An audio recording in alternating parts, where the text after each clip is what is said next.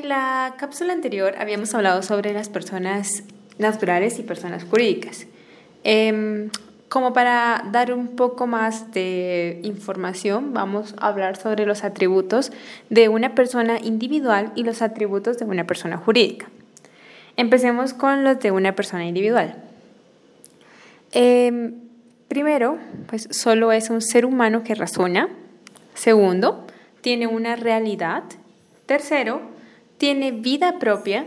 Cuarto, es un sujeto de derecho y de obligaciones. Quinto, Posee ficción doctrinaria. Sexto, posee atributos de la personalidad tales como 1. Nombre. 2. Domicilio. 3. Capacidad. 4. Estado civil. 5. Patrimonio. Y 7. Nacionalidad. Mientras que los atributos de una persona jurídica son los siguientes. Primero, denominación social, representante legal, estatutos propios, reglamentos propios, poseedor de derechos y obligaciones, así como son capaces legalmente. Y bueno, esto es todo. Hasta luego.